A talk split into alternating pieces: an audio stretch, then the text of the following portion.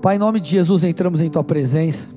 Até aqui o Senhor tem estado conosco, o Senhor tem ministrado vidas, nós nos alegramos e pedimos que o teu Espírito continue agindo, transformando mentalidade, gerando arrependimento, convencendo do pecado, da justiça e do juízo, levando, Pai, cada um aqui, inclusive a mim, a um novo nível de santificação, de posicionamento. Traga clareza, faz aquilo que nenhum homem pode fazer, Senhor. Nós assim oramos. Pedimos que os teus anjos sejam alocados aqui nesse lugar, cooperando com essa mensagem. Paralisamos toda ação de Satanás em qualquer vida aqui, seja no presencial ou também no culto online. Usa-me, eu reconheço as minhas limitações, careço de Sua graça. Usa-me em nome de Jesus, amém e amém. Dê uma salva de palmas a Jesus aí. Então, queridos e queridas, amados e amadas, nós iniciamos algumas semanas uma série de mensagens chamada Desmascarando a Supergraça. O meu intuito é trazer um entendimento para vocês sobre a verdadeira graça bíblica e também, obviamente, confrontar alguns ensinos que têm sido pregados por aí, algumas coisas que nós precisamos ficar atentos e alertas. Eu já quero te encorajar a escutar ou assistir algumas delas, as anteriores, na verdade, elas estão disponíveis lá no YouTube e nas demais plataformas digitais, tá bom? E eu quero hoje conversar com vocês. O tema da mensagem é sangue e água. Repete comigo: sangue e água. Eu quero falar aqui um pouquinho sobre o impacto que não apenas o pecado tem em nossas vidas, mas também a impureza ou as impurezas. Eu preciso que você fique comigo, preste atenção. Nós vamos construir aqui tijolinho após tijolinho algo e eu tenho certeza que o Espírito Santo trará uma revelação clara aí a você, para que você tome uma decisão de se posicionar no Senhor, e isso acontecerá conosco aqui, amém? Mas para a gente começar a falar sobre as impurezas, eu preciso antes entrar um pouquinho em parte do assunto que eu trabalhei na última mensagem, que foi os efeitos da santificação. Tem tudo a ver a mensagem anterior com essa, essa é a continuação da última, então nós precisamos falar um pouco sobre isso. Abra comigo a sua Bíblia em Hebreus capítulo 12 versículos 14 e 15. Hebreus 12, 14 e 15.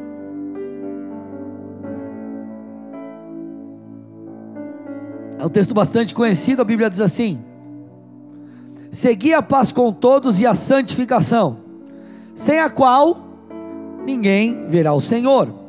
Atentando diligentemente, porque ninguém seja faltoso, separando-se da graça de Deus, e nem haja alguma raiz de amargura que brotando vos perturbe, e por meio dela muitos sejam contaminados. Então, gente, é, nós poderíamos trazer uma lista aqui, talvez um tanto grande, sobre os problemas que o pecado gera na vida de um cristão.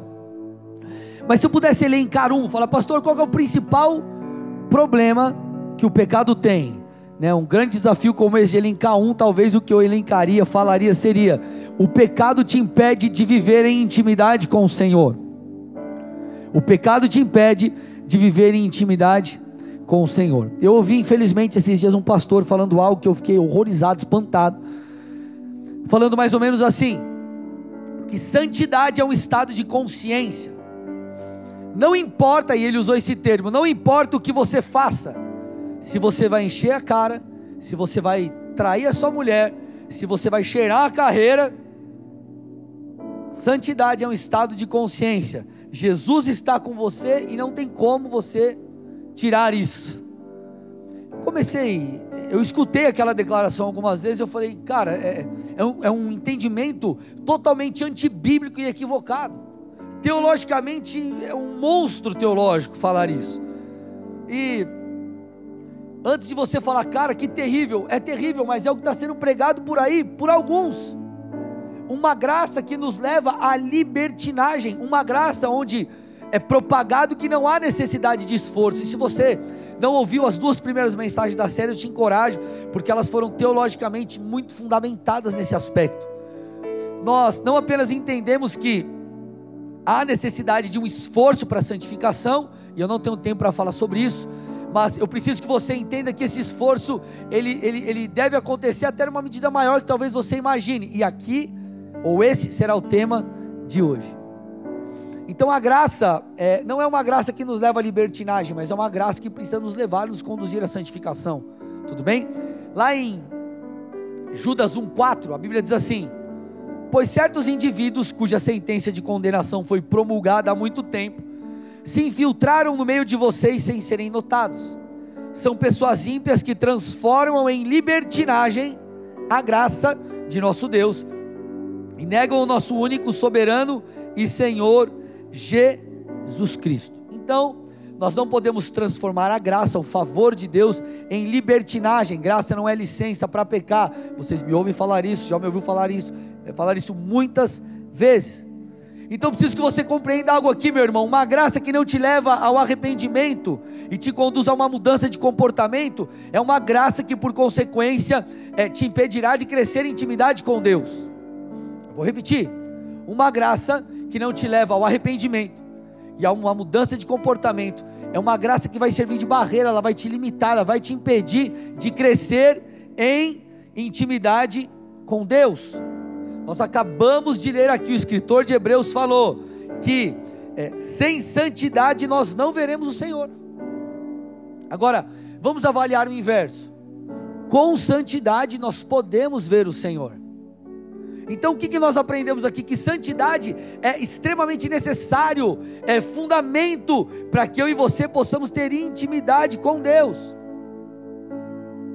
Quem aqui você percebe, olha para a sua vida, você, né, você, você olha aí alguns meses para trás, um ano, alguns anos para trás, e você fala assim: puxa, pastor, eu tenho amadurecido no Senhor, eu tenho crescido, eu tenho sido transformado, eu tenho, parece que eu, eu ando mais íntimo do Senhor de um tempo para cá. Quem pode dizer isso? Deixa eu ver, igreja. Vamos lá, interage comigo. Show de bola. Você que tem vivido isso, se você olhar para trás, você pode também declarar que o teu entendimento sobre santidade, teu posicionamento também tem sido da mesma forma, sim ou não? O que, eu estou tentando te mostrar? Crescimento, é, intimidade com Deus tem a ver com santificação. Obviamente que quando nós vamos para a presença, nós somos constrangidos, mas o que eu estou querendo te dizer é o seguinte: que não tem como você crescer em intimidade sem santidade. Não tem como. O Senhor ele te ama, independente do que você fizer, da sua escolha. Se você vai rejeitar Jesus ou vai aceitá-lo, viverá para ele ou não, ele te ama, ele vai te amar. Agora, amor não tem a ver com intimidade. Intimidade demanda santidade. Vocês estão aqui, gente? Sim ou não? Amém? Agora, não apenas isso, a nossa santificação, ela precisa ser contínua. Santificação não é um ato, santificação é um processo. Santificação, nós falamos sobre isso em uma das mensagens: santificação inicial, progressiva, santificação final. Nós falamos os três níveis de santidade. Eu preciso que você entenda o que está escrito lá em 1 Pedro 1, 14 a 16. Diz assim: Como filhos obedientes, não vivam conforme as paixões que vocês tinham anteriormente. Olha lá. Então ele está falando de uma mudança. E ele continua: quando ainda estavam na ignorância, pelo contrário, assim como é santo aquele que os chamou, sejam santos também em tudo que o fizerem, porque está escrito: sejam santos, porque eu sou santo. Ele está dizendo assim: a santificação, ela demanda um posicionamento, não é para você ser ou viver, ter um comportamento como você tinha quando você era ignorante em relação às coisas de Deus. Agora você tem o um entendimento, você foi salvo e você é comissionado para ser santo como Ele é. E ser santo como Ele é demanda algo contínuo, porque amados, vamos lá, por mais que nós já tenhamos sido santificados numa medida, eu e você precisamos santificar muito mais, sim ou não? Então é algo progressivo.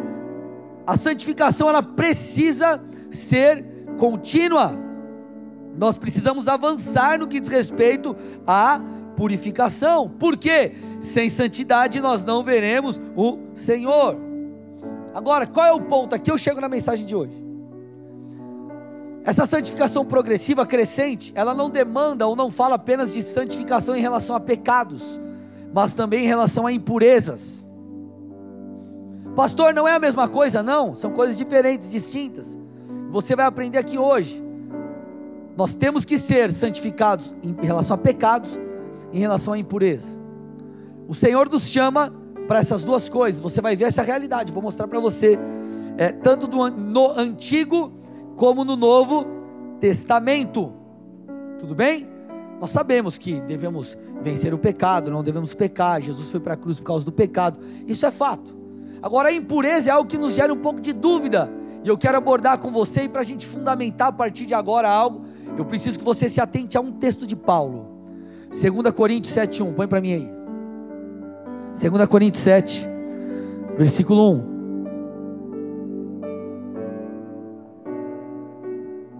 2 Coríntios capítulo 7, versículo 1, olha lá. Portanto, meus amados, tendo tais promessas, olha lá, purifiquemo-nos de toda o que está escrito, gente, impureza, tanto da carne como do espírito, aperfeiçoando nossa santidade no temor a Deus, no temor de Deus. Então ele está dizendo assim: nós temos que aperfeiçoar a nossa santidade. O que é aperfeiçoar? É completar, é crescer. Tudo bem? É você desenvolver. Só que ele cita impureza. E quando você vai para o original, você percebe que impureza não é pecado, é diferente. Não é a mesma coisa. E nós estamos no Novo Testamento. Depois nós vamos voltar para o Antigo, vamos de novo para o Novo. Mas eu quero que você entenda que precisamos nos santificar também no que diz respeito à impureza. Impureza no original grego aqui é molusmos. Não é moluscos, tá? Molusmos. E molusmos fala sobre contaminação. Então Paulo está dizendo que nós precisamos nos separar não só do pecado, mas também de coisas que nos contaminam. É uma medida diferente de santificação. É uma outra forma, outro tipo de santificação. Mas para eu te explicar um pouco melhor, a, ou ficar mais claro a questão da impureza, nós precisamos primeiro definir o que é pecado. Tudo bem? Então vamos definir aqui o que é pecado. Primeira definição de pecado: pecado é a quebra da lei. Repete comigo: quebra da lei. Mais alto, gente: quebra da lei. Então vamos lá, 1 João, capítulo 3, versículo 4. Diz isso, fundamenta isso. Todo aquele que pratica o pecado também transgride a lei, porque o pecado é a transgressão da lei, a quebra da lei. Então, o que é pecado? Pecado é a quebra em relação a mandamentos divinos. E quando eu falo de mandamento, eu falo não só do Antigo, mas do Novo Testamento também, porque continua existindo mandamentos. Volta lá nas outras mensagens, você vai perceber isso. Mas é pecado é a quebra da lei. Vou te dar um exemplo aqui do, Novo, do Antigo Testamento primeiro, dois exemplos. Êxodo 20, versículo 3, põe para mim. Fala aqui sobre o pecado da idolatria. Ele diz: Não tenham outros deuses diante de mim. Ponto. Então é um mandamento. Não tem outros deuses diante de mim. Se tem, ou se a pessoa tem outros deuses, se os filhos de Deus caem, no pe... é, caem em idolatria, eles o que cometem pecado. Por quê? Quebrou uma lei, está escrito. Tudo bem, gente? Quando está lá no teu condomínio, não pise na grama. Multa, 700 reais. Nossa, que, que é aquilo? Por que, que você vai ser multado? Porque você quebrou uma regra, sim ou não? Essa é uma lei, é uma ordenança, um mandamento. Pecado é a quebra de um mandamento, de uma lei, algo está escrito, determinado para todos nós. Êxodo 20, versículo 14, outro exemplo, no Antigo Testamento. Não cometa adultério, então não faça isso. Se você faz, você quebra uma lei, quebra um mandamento, quebra uma regra, então é pecado. Mas, pastor, pecado, mandamento não é coisa da lei? Não, amados. Eu não tenho tempo para falar sobre isso, mas volta lá nas mensagens, você vai entender. Então, continuam existindo mandamentos. O próprio Jesus disse: O novo mandamento vos dou. Ele disse em João 14, 21: Aquele que tem os meus mandamentos e os guarda, esse é o que me ama. Enfim, tem muita coisa para a gente falar desse assunto, tá? Mas no Novo Testamento continuam existindo mandamentos. O próprio Jesus trouxe uma nova definição de adultério, está lá em Mateus 5 versículos 27 e 28. Vocês ouviram o que foi dito: não cometa adultério. A gente acabou de mostrar esse texto aqui. Eu, porém, lhes digo que todo aquele que olhar para uma mulher com intenção impura já cometeu adultério com ela em seu coração. Não tem nada de revelação aqui, não, irmão. É você ler, entender o português e é isso aí. Tem que ficar viajando, não, porque Jesus quis dizer, Jesus quis dizer o que ele disse. Tá aí, tudo bem, gente? Vocês estão aqui ou não? Então ele está falando, Novo Testamento, não cometa adultério. O adultério agora é também a cobiça, não só o ato. Então temos um mandamento. Feriu, pecou. Tudo bem? Quebra da lei. Primeira definição de pecado. Segunda definição de pecado. Pecado é a quebra de mandamentos personalizados. Nossa, pastor, como assim? Existem mandamentos personalizados? Sim. Sim. Existem sim. O que, que é isso? Por exemplo, dá uma olhadinha lá depois, 1 Samuel 13. Saul, ele desobedece a uma orientação do profeta Samuel. O interessante é que quando ele desobedece, o profeta chega e fala o seguinte para ele, está lá no versículo 13, de 1 Samuel, capítulo 13. Você cometeu uma loucura, não guardando o mandamento que o Senhor seu Deus lhe ordenou. Então nós vemos um mandamento, uma orientação específica de Deus para Saul. Ele desobedeceu, então ele cometeu pecado. Quantas coisas talvez Deus não pediu para você fazer?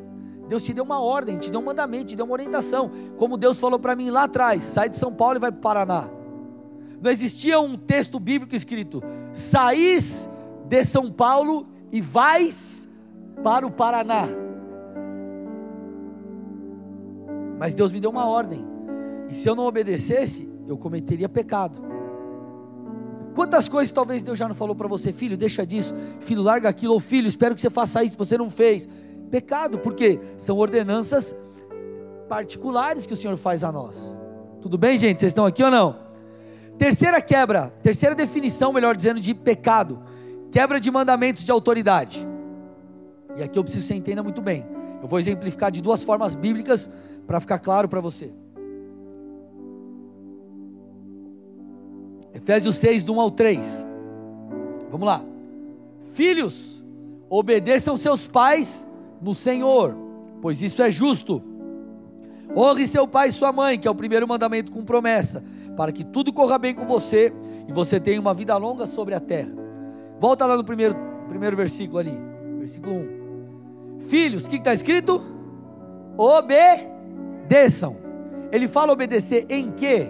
Tipo assim, o que é o comportamento da obediência. Não, ele só fala obedeçam. Em cada casa há uma regra. Sim ou não?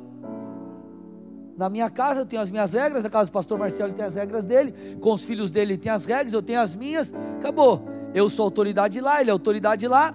Por exemplo, se, eu, se o, o pastor Marcel, vamos supor, Cauã cresceu, tá lá, 16, 17 anos, 15 anos, sei lá. Ó, vou dar um rolê com a galera da igreja. E o pastor Marcial falou assim: Eu quero você 10 horas da noite em casa. Se ele chegar às 11, ele peca. Mas por quê? Porque ele chegou é, às 11. Não está escrito na Bíblia, pastor. Cheguei às 11 horas, estáis em pecado. Mas o Senhor está mandando filhos, obede obedeçam seus pais. Vocês estão aqui ou não? Está escrito.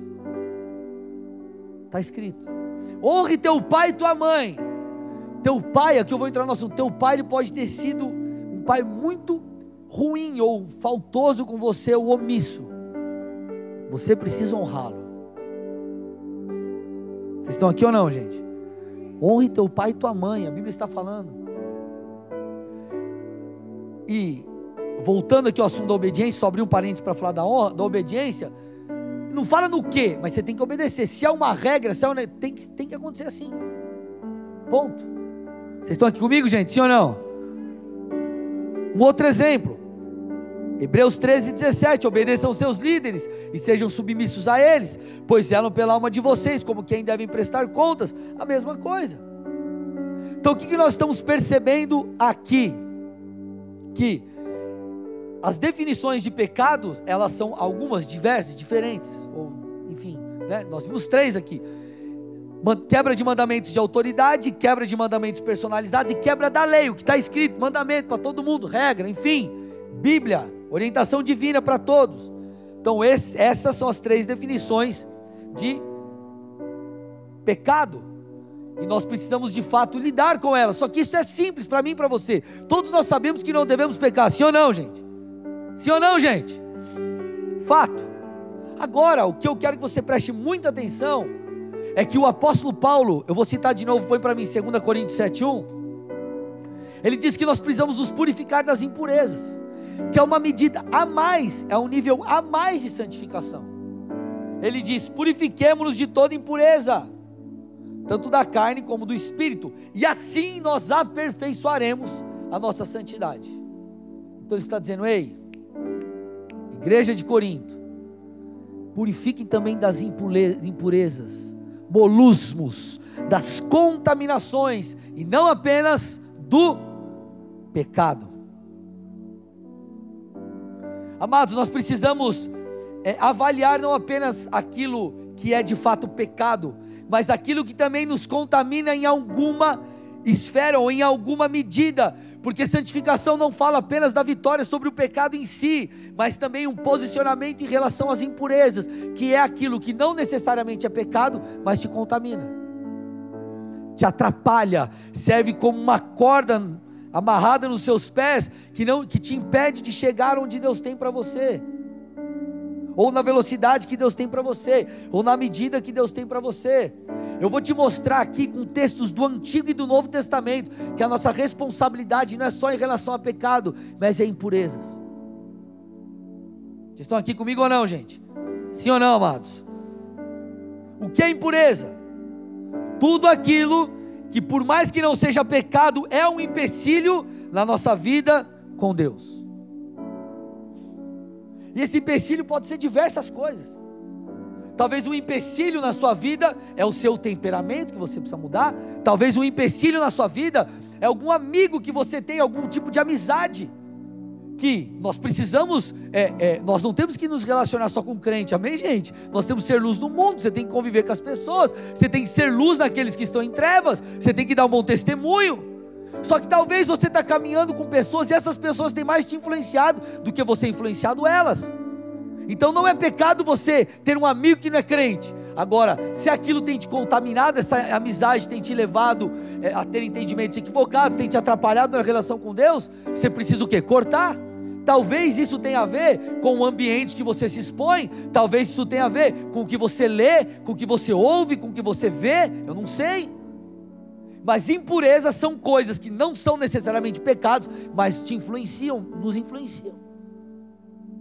São coisas que nos atrapalham, são empecilhos. E a Bíblia diz que nós precisamos lidar com os embaraços que nos prendem. E embaraço não necessariamente são pecados, mas as impurezas.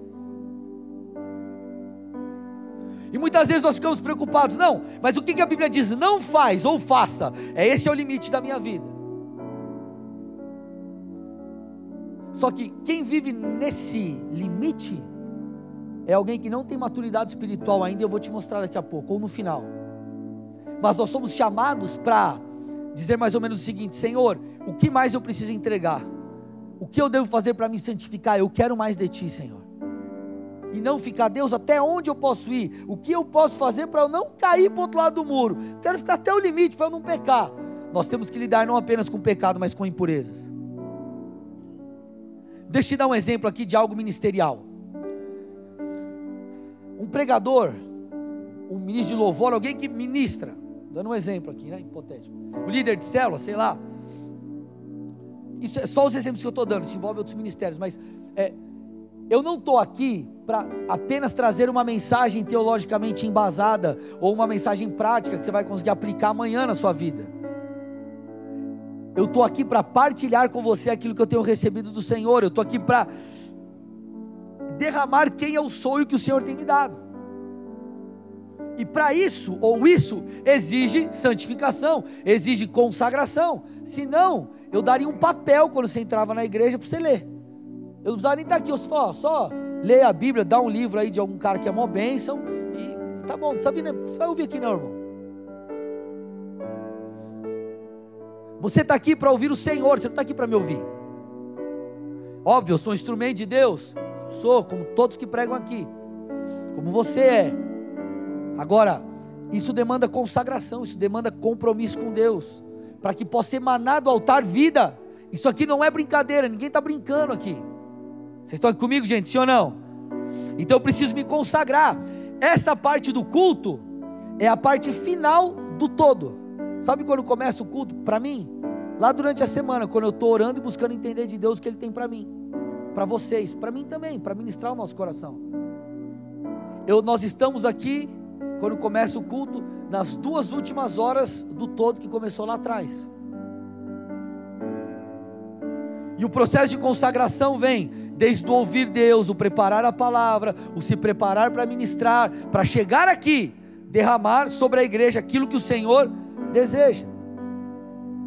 Então isso envolve eu me purificar, não apenas de pecado, mas das impurezas, para que nada me atrapalhe na hora de eu semear na vida de vocês. Para que vocês não recebam um alimento é, é, manchado. É, vocês estão me entendendo, gente? Sim ou não?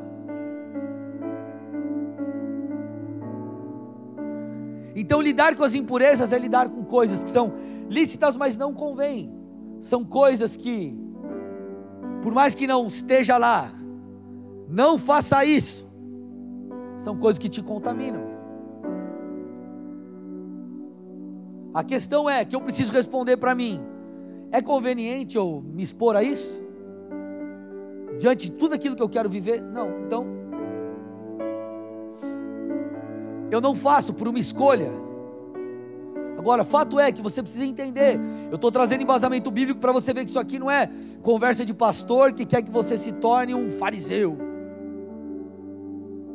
É Bíblia. Pecado e impureza. E eu quero agora trazer esse embasamento de uma maneira muito clara para você sair daqui abençoado pela palavra de Deus. Amém, amados? Quando nós vamos para a lei mosaica, então já citei o apóstolo Paulo, mas quando nós vamos para a lei mosaica, nós precisamos, nós, nós verificamos dois elementos no que diz respeito à santificação. Você vê o sangue e você vê a água. Você vê o sangue e você vê a água. Para o sacerdote entrar no tabernáculo, ele precisava experimentar esses dois elementos. Eu quero mostrar aqui para vocês primeiro dois textos do Antigo Testamento que falam da necessidade do sangue, que é para cobrir pecados, mas também a necessidade da água para remover as impurezas. Vamos lá, Levítico 16, 11. E está tudo na mesma sequência, tudo dentro do mesmo capítulo. Levítico 16, 11. Arão fará chegar o novilho da sua oferta pelo pecado e fará expiação por si pela sua casa. Matará o novilho da sua oferta pelo pecado. Versículo 14. Ele pegará um pouco do sangue, olha lá, do sangue do novilho e com o dedo aspergirá sobre a frente do propiciatório. E diante do propiciatório aspergirá sete vezes do sangue com o dedo. Então nós vemos aqui a necessidade do sangue para purificação. Nós estamos no capítulo 16 de Levítico. Aí nós vamos lá para o versículo 23, dentro do capítulo 16 ainda, olha lá, 23 e 24. Depois disso, Arão virá à tenda do encontro, despirá as vestes de linho que havia usado quando tinha entrado no santuário e ali as deixará. Banhará seu corpo em água no lugar santo e porá suas roupas. Então sairá e oferecerá o seu holocausto e o holocausto do povo e fará expiação por si e pelo povo. Nós sabemos, amados, que o Antigo Testamento ele aponta para o Novo.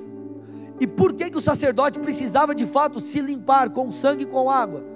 Isso aponta para a necessidade que eu e você, como reis e sacerdotes, precisamos também nos purificar com sangue e com água. Sangue para perdão de pecados, água para lavarmos as impurezas. Então nós não temos que lidar apenas com aquilo que está escrito, não faça, mas com coisas que nos contaminam e nós precisamos rejeitar.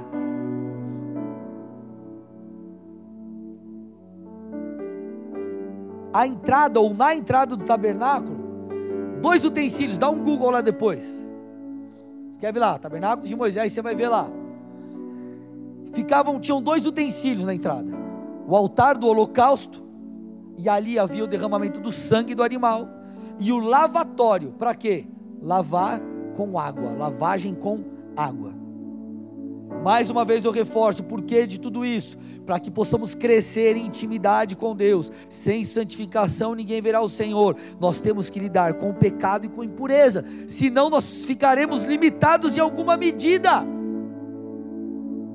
É necessário lidar com o pecado e é necessário lidar com impurezas.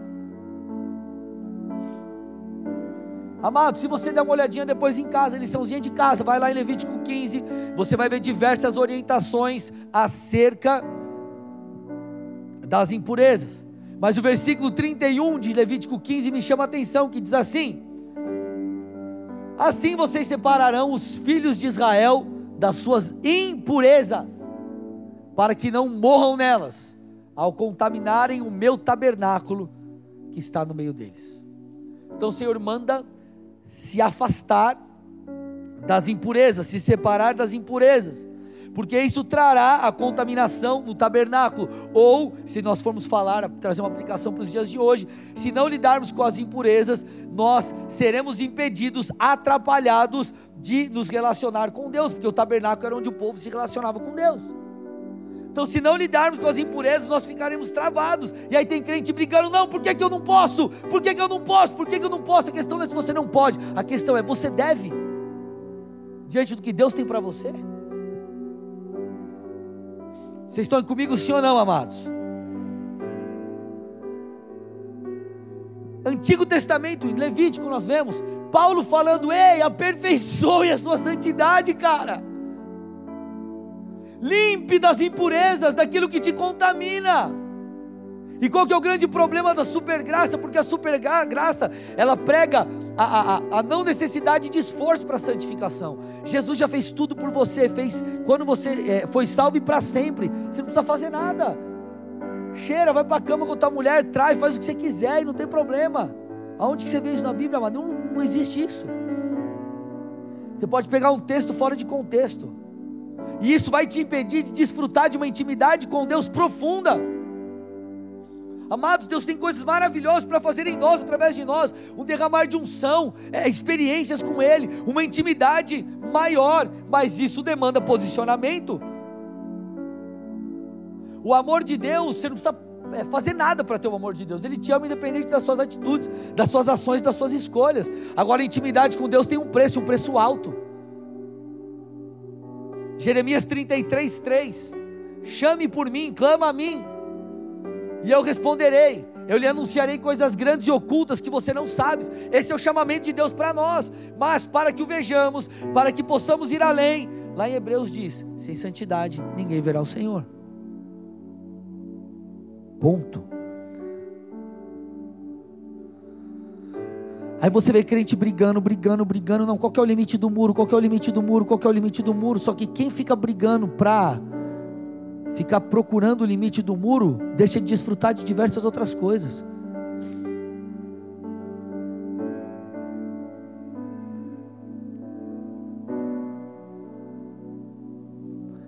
Nós temos acesso à presença de Deus e há essa disponibilidade para que você possamos ir além, mas isso demanda lavagem com sangue e com água. Olha o que diz Hebreus 10, 19 a 22. Portanto, meus irmãos, olha lá, presta atenção. Tendo ousadia para entrar no santuário, aqui, um lugar de intimidade com Deus. O que, que ele fala? Pelo sangue de Jesus pelo novo e vivo caminho que ele abriu por meio do véu, isso é, pela sua carne. E tendo um grande sacerdote sobre a casa de Deus, aproximemo-nos com um coração sincero, em plena certeza de fé, tendo o coração purificado de má consciência e o corpo lavado com água pura. Novo Testamento. Nós entramos pelo sangue do Cordeiro mas nós precisamos nos lavar com água para as impurezas. O sangue é para perdão de pecados e água é para limpar as impurezas. Sabe qual é o nosso problema, amado? Muitas vezes, amados, nós ficamos tão focados nas coisas grandes, nós ficamos tão focados no não pode, não pode, não pode, não pode, não pode, e nós nos esquecemos de pequenas coisas que nos influenciam, mas nós nos expomos a isso nós não abrimos mão, nós não damos atenção e nós ficamos no limite no muro tentando tretar teologicamente com verdades, amados, que a gente está amadurecido faz tempo. Não, mas peraí, eu quero ficar bombadinho, mas eu posso comer um frango com pele ou sem pele? Estou dando um exemplo, frango é algo que é mais light, mas sei lá, eu posso comer a picanha com ou sem gordura, irmão, a picanha vai te fazer bem, reduz, come uma carne um franguinho, um negócio mais light, come um peixinho. Ah, não, mas espera aí, se eu comer com tipo um terço da gordura que vem no bife. Tem crente que é assim. Não, mas e se eu for até aqui, se eu me expor a isso, e se isso, e se isso? Aí tipo assim, É tipo o cara lá, o nutricionista falando com o outro, meu irmão, a questão não é você estar tá comendo bife, a questão é, cara, você não está vendo isso aqui não vai te fazer bem? Come o frango, irmão. Vocês estão aqui comigo ou não, amados?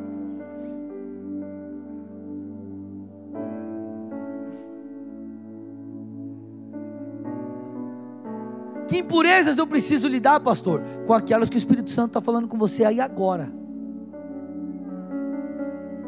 Com aquelas que Ele está ministrando no seu coração agora. O Senhor quer te purificar com sangue, mas com água também. Não sei se você se recorda desse texto, mas Jesus ele é crucificado morto. Depois que ele morre, o que, que acontece? Vem um soldado com uma lança. O que, que esse soldado faz? perfura Jesus do lado, João 19, 34. Olha o que a Bíblia diz que sai de Jesus: sangue e água. Jesus quer te purificar de pecados, mas também das impurezas. Senão, irmão, você vai andar com o negócio amarrado no pé. Profeticamente, isso aqui está apontando para o nível de, de purificação que o Senhor quer gerar, fazer em você. 1 João 5, versículo 6. Este é aquele que veio por meio de água e sangue, Jesus Cristo. Ele não somente veio com a água, mas com a água e com o sangue. E o Espírito é o que dá testemunho, porque o Espírito é a verdade. Então nós precisamos não apenas nos esforçar para honrarmos o Senhor com a nossa maneira de viver, mas esse esforço para aqueles que já têm você já saiu da fraude, irmão. Você precisa se esforçar além do que com os pecados. Você precisa além e superar as impurezas. E aqui eu entro num ponto. Esse, esse é o tipo de pregação que te coloca diante de um espelho e mostra o teu nível de maturidade no relacionamento com Deus. Não tem problema nenhum um cristão novo na fé ter, enfim, estar lidando inicialmente apenas com o pecado. Entende o que eu estou dizendo, tá? Não estou dizendo que não devo lidar com as impurezas. Mas quando você se converte, você está começando ou inicia uma transformação. Você se converteu, e talvez você foi no primeiro culto, você, puxa, olha isso aqui, Deus me mostrou isso, você dá uma resposta. Aí você vem no outro culto, aí você vai respondendo de pouco em pouco, e você vai amadurecendo, e você vai crescendo. O problema é quando você é um cristão já de muito tempo e você tem que ficar lidando com coisas é, de, de pessoas que ainda não cresceram. A minha filha tem três anos. Um dia ela vai ter 10, 12, 15. Quando ela tiver os seus 10, eu não vou ter que, eu não posso mais lidar com ela como uma criança de 3 anos, porque ela já tem 10. Qual que é o problema? Tem cristão que tem 10 anos tem que lidar como se tivesse 3. Vocês estão aqui ou não, amados? Estão aqui comigo? Não, mas eu quero, eu quero, eu quero, eu quero. Tá bom, tu toma um sorvete aí, no meio frio você vai ficar doente. Sei lá, um exemplo, Tércio. Faz isso aí então.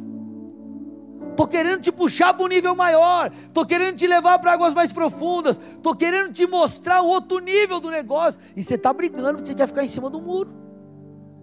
Então tá bom, fica em cima do muro mas se contente com a, a, a profundidade da água que você está agora. Não queira ir para águas mais profundas. Vocês estão comigo, sim ou não, amados? A pergunta que você deveria fazer a si mesmo é: o que mais eu preciso entregar? O que ainda na minha vida não exalta Jesus? O que ainda eu preciso fazer? a que eu tenho me exposto que tem sido uma contaminação na minha vida. Quero mostrar um texto a vocês. Efésios 5. Põe para mim aí. Efésios 5, a partir do versículo 25.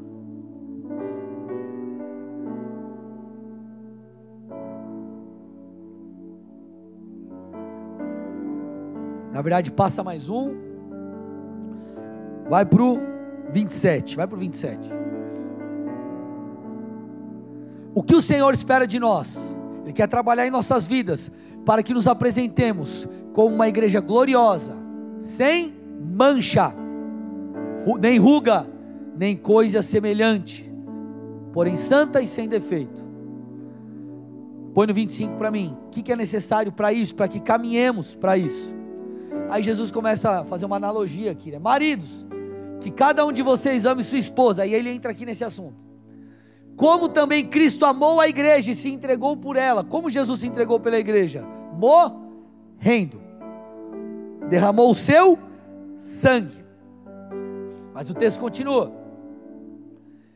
Para que a santificasse, tendo-a purificado por meio da lavagem de água, pela palavra.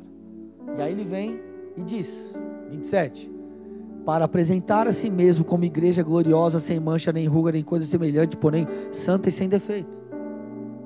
O problema é que a gente fica brigando com o que não pode. E Deus não está Ele está querendo te falar, cara, vai além, para com isso. Está te contaminando, deixa disso. Se posiciona, muda de vida, tem um compromisso com Deus. Eu quero te levar para lugares mais profundos e você está brigando com isso.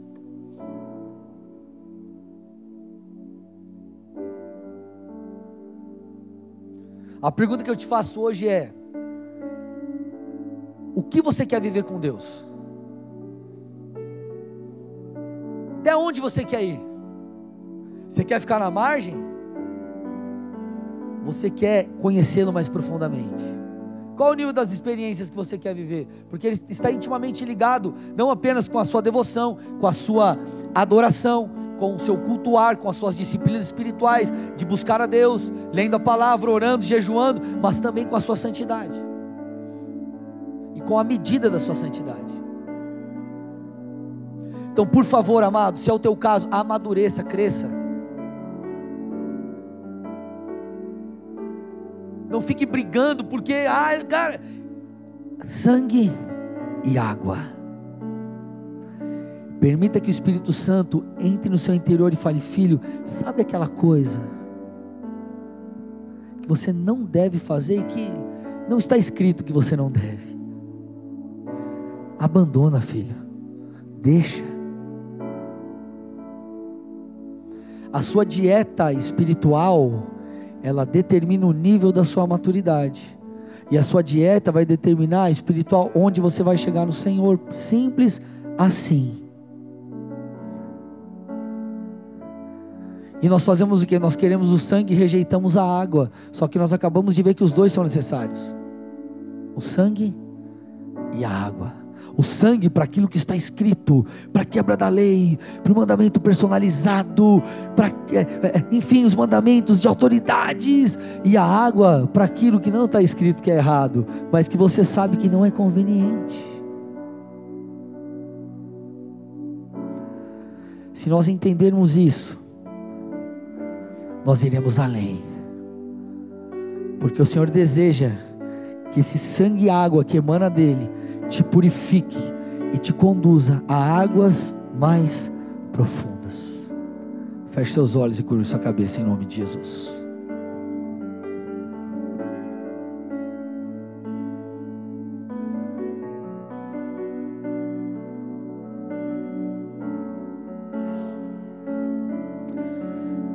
Eu quero fazer duas orações aqui.